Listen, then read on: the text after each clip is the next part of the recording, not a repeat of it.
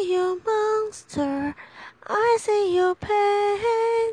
Tell me your problem and I will solve.